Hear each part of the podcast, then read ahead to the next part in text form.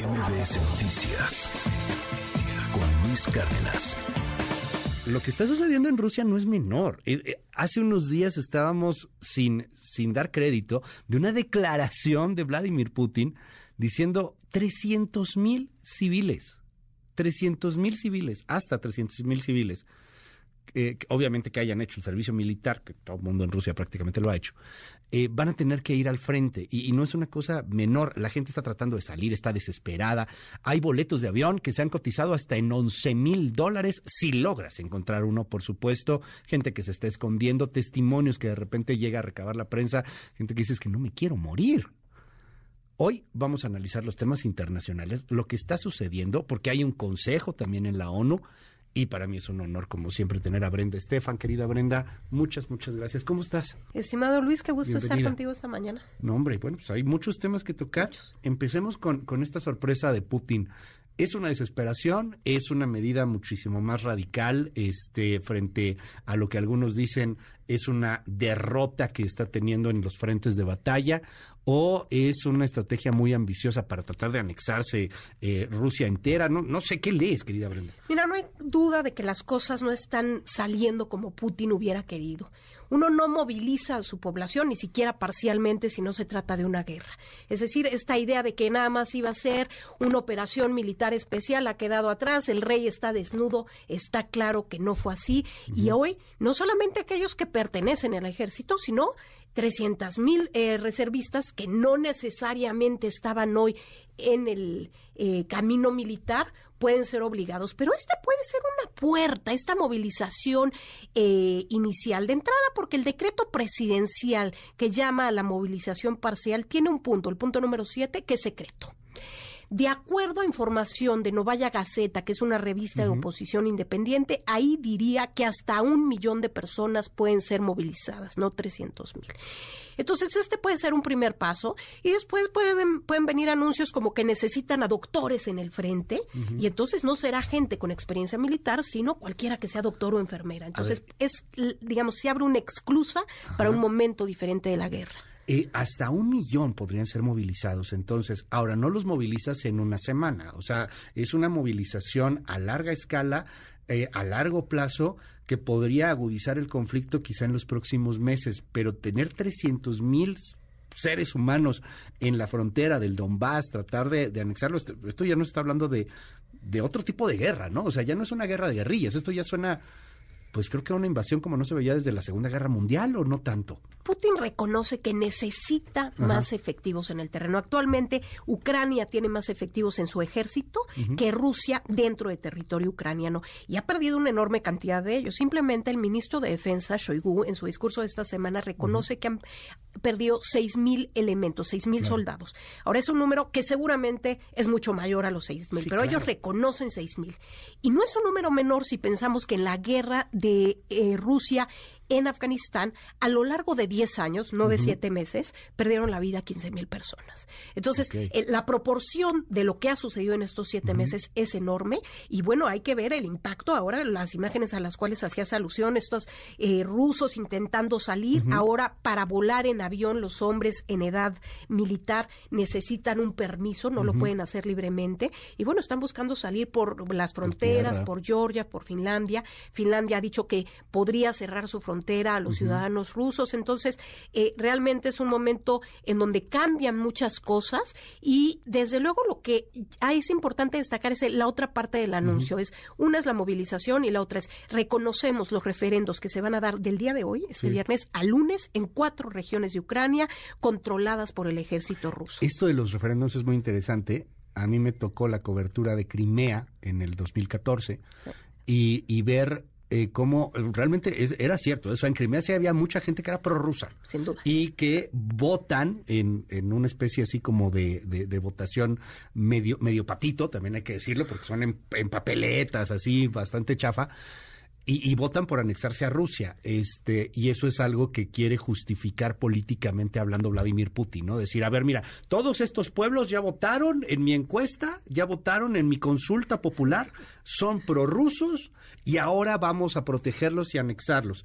Pero lo que yo no entiendo, porque tú y yo lo platicamos hace seis meses, cuando empezó esta guerra, hace poquito más de seis meses, el ejército de Putin era brutal.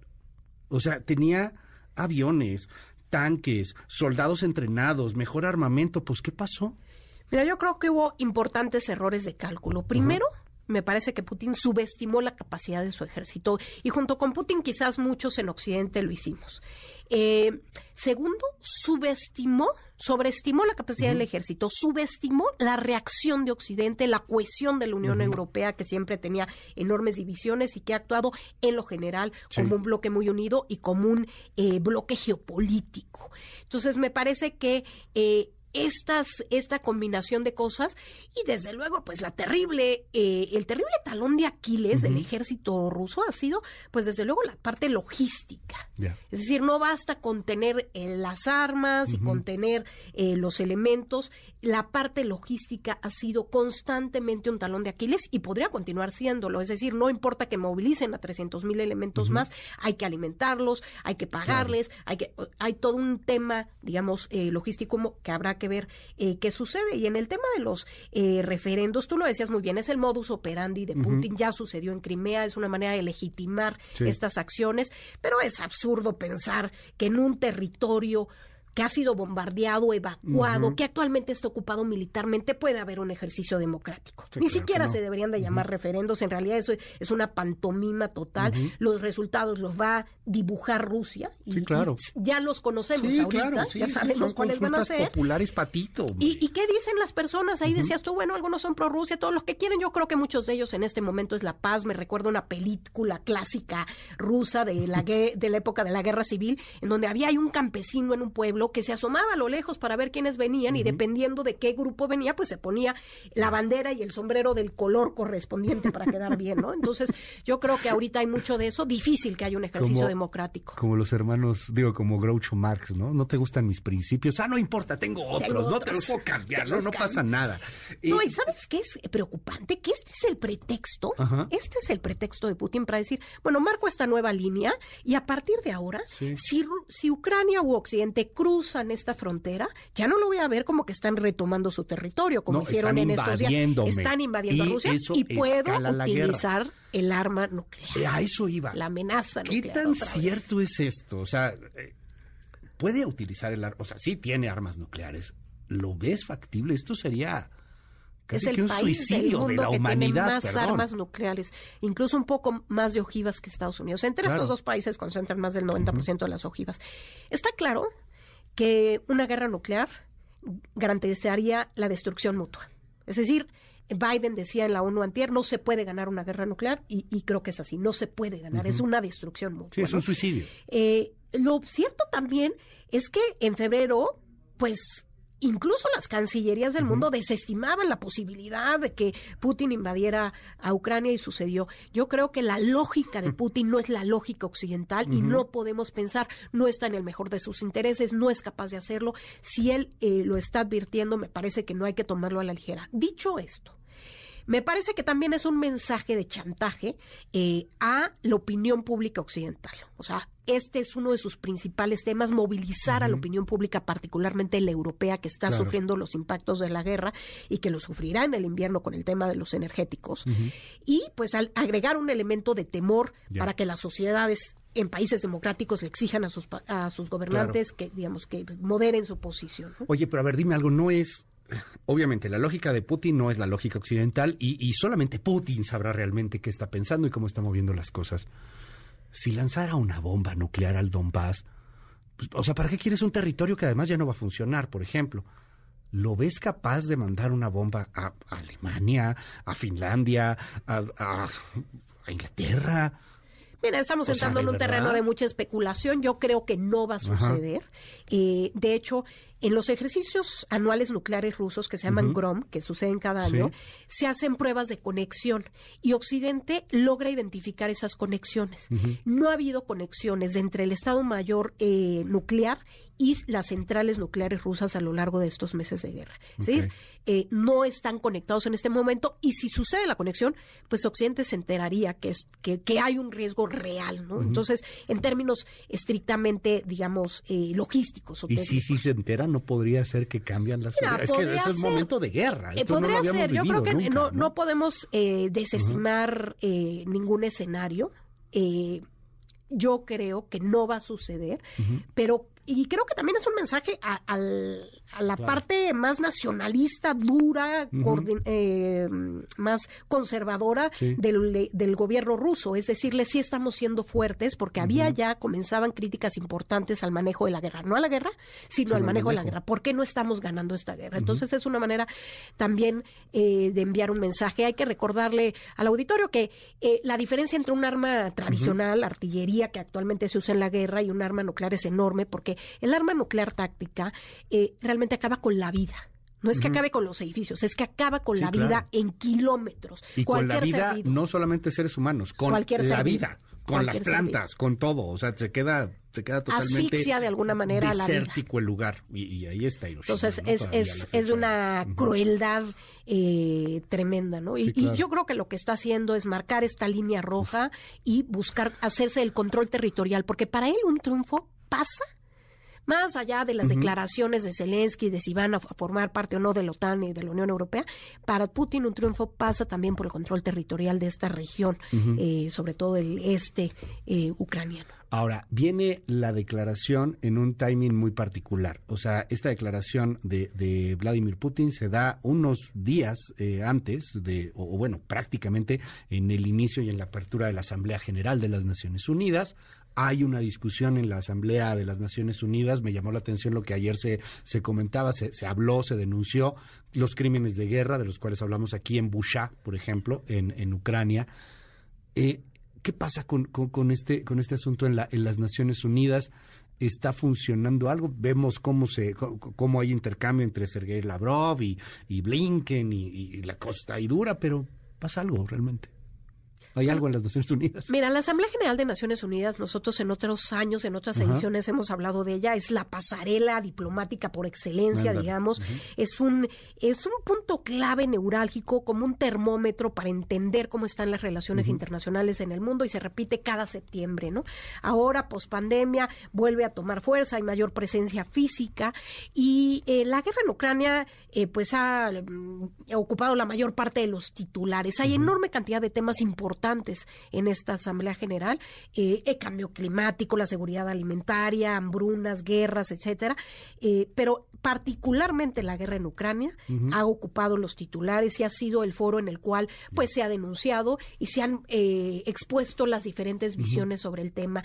Los países China, Rusia e India, que no dejan de ser tres peces gordos internacionales, no fueron sus titulares, no fueron sus jefes de Estado a Naciones Unidas y por eso sus mensajes serán mañana, eh, serán eh, eh, sus, cancilleres. los que pronuncien estos mensajes. Que, que ahí podría haber ido el presidente López Obrador, ¿no? Un paréntesis, porque me llamó la atención, por ejemplo, tenemos aquí un par de declaraciones, más allá de lo de la guerra de Ucrania, lo que dijo Gustavo Petro, por ejemplo, y Gabriel Boric, bueno, Gabriel Boric sí se refirió al tema de, de Ucrania, pero lo que dijo Petro, por ejemplo, cuando critica duramente el, el, la guerra contra las drogas estadounidense, que nos, que claro que nos atañe, que por supuesto que, nos tiene.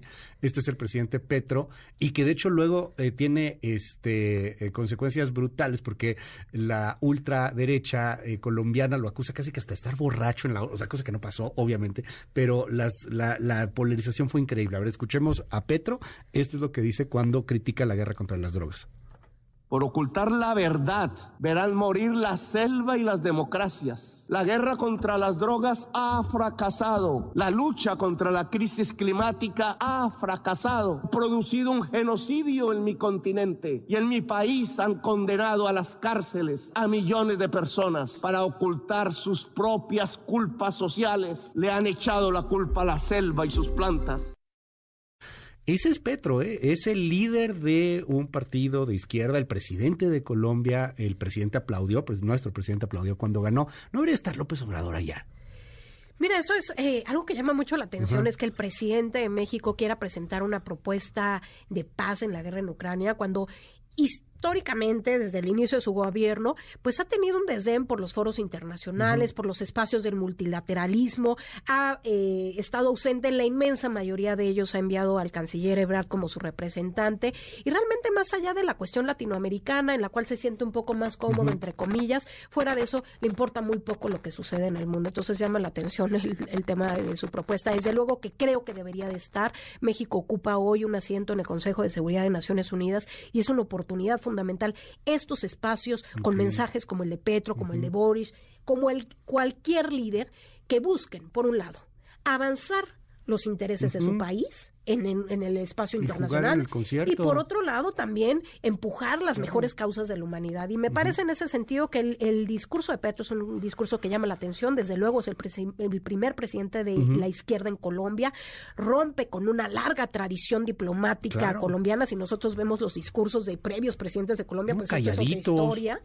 Eh, llama la atención, habla con frases un poco poéticas diciendo vengo de una tierra de belleza ensangrentada, ¿no? Frases eh, muy duras, en donde pues sí eh, cuestiona a Estados Unidos en particular por la guerra a las drogas y pregunta qué es más peligroso, la coca o el petróleo, ¿no? Entonces hay eh, cuestionamientos con los que uno puede o no estar de acuerdo, pero, el tema es yo soy el líder de una nación y voy a plantear a la Asamblea General de Naciones Unidas la visión de nuestro país. Y no es ser fifí o conservador o pro nada, pero, y lo digo con todo el respeto, o sea, una cosa es la mañanera, otra cosa es la Asamblea General de las Naciones Unidas. O sea, Petro no dijo esto, el presidente de Colombia, y uno podrá estar a favor o en contra, pero no lo dijo en su declaración, no lo dijo en su conferencia mañanera, no, no lo dijo en, en una rueda de prensa colombiana, no, fue a la ONU a decírselo. Es la más alta tribuna a nivel internacional. Fue a la ONU a decirlo. Y lo que hemos dicho tú y yo en varios, ¿eh? Eh, en varias ediciones, incluso con en el sexenio pasado,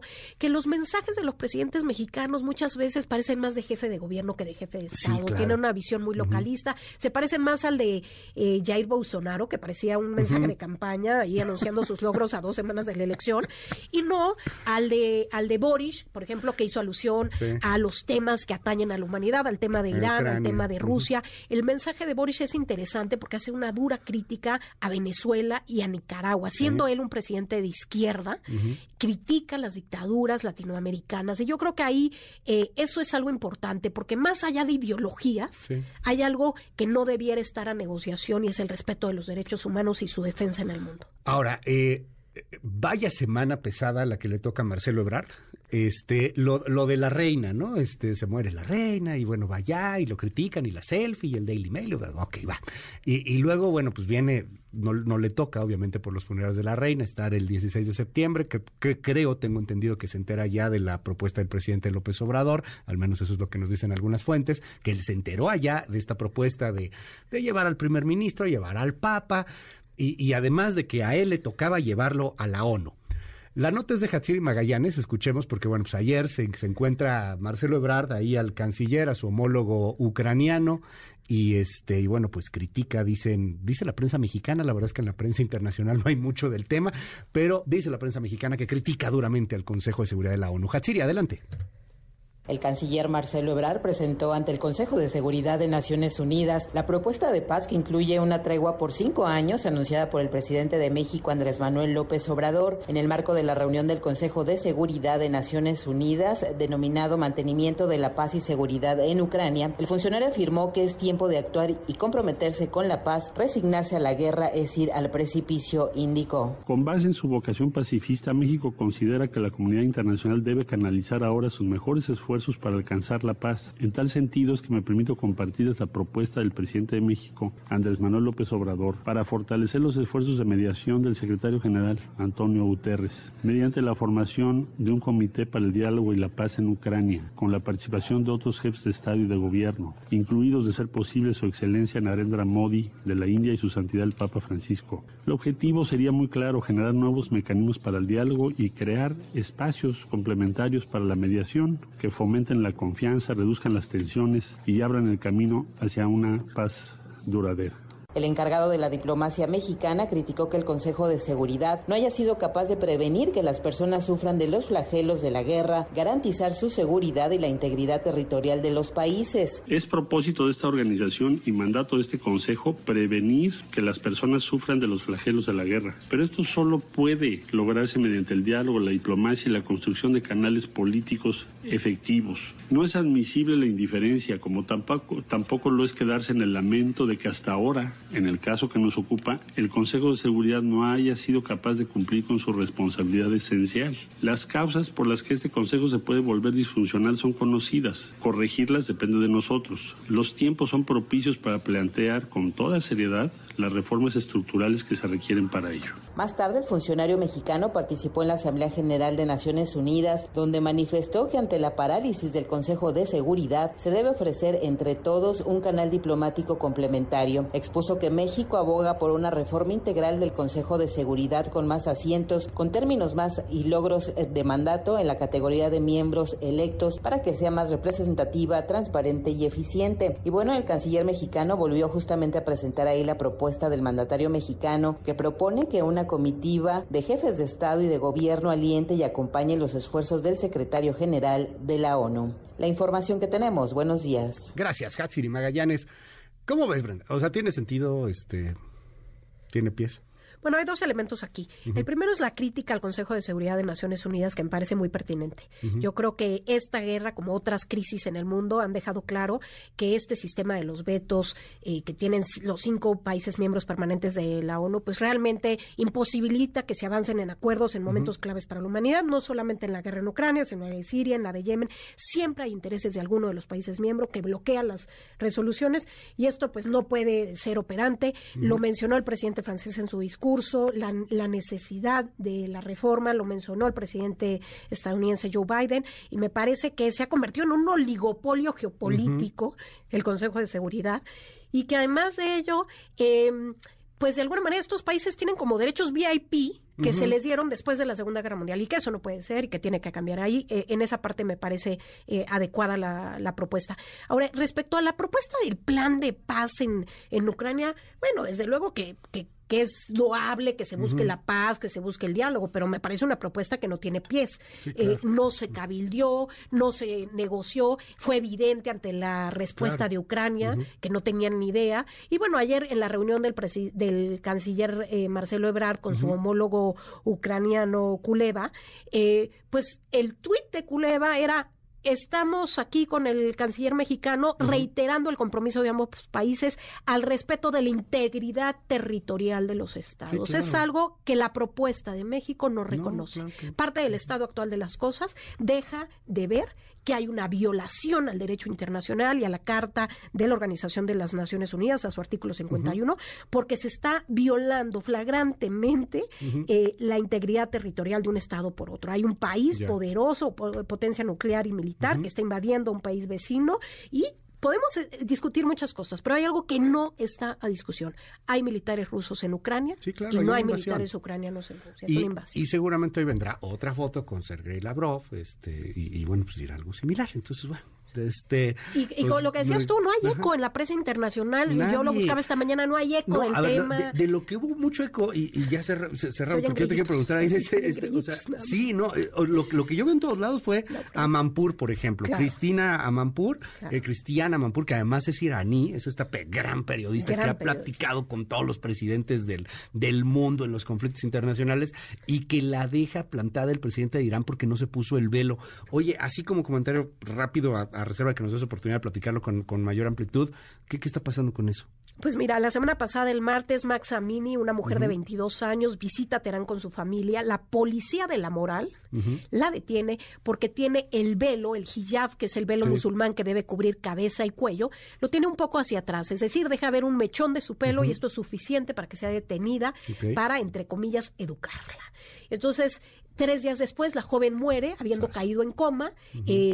La familia está convencida de que fue víctima de tortura, el gobierno publica imágenes en donde ella se desvanece y dice que se trató de un tema de salud de ella, pero el hecho es que la familia dice que ella no tenía ningún antecedente de salud eh, precaria y que se trató de una tortura y así parece considerarlo buena parte de la sociedad iraní que se ha volcado en las calles. El sábado fue su funeral y las mujeres en su pueblo, en el Kurdistán iraní, se quitaron los velos y los quemaron. Y esto se volvió en una forma de protesta. Hemos visto cómo se han multiplicado videos de mujeres bien cortando su pelo o quitándose el hijab y quemándolo. Y como este es un tema que atañe a toda la sociedad iraní, porque cualquiera lo ve reflejado en su hermana, en su madre, porque todas portan este velo, tienen que portarlo por ley desde hace 40, un poco más de 40 años con la Revolución Islámica del 79, pues eh, desde luego que ha sido un movimiento que ha, eh, ha sido muy transversal y que ha generado enormes olas de protesta en numerosas ciudades en el país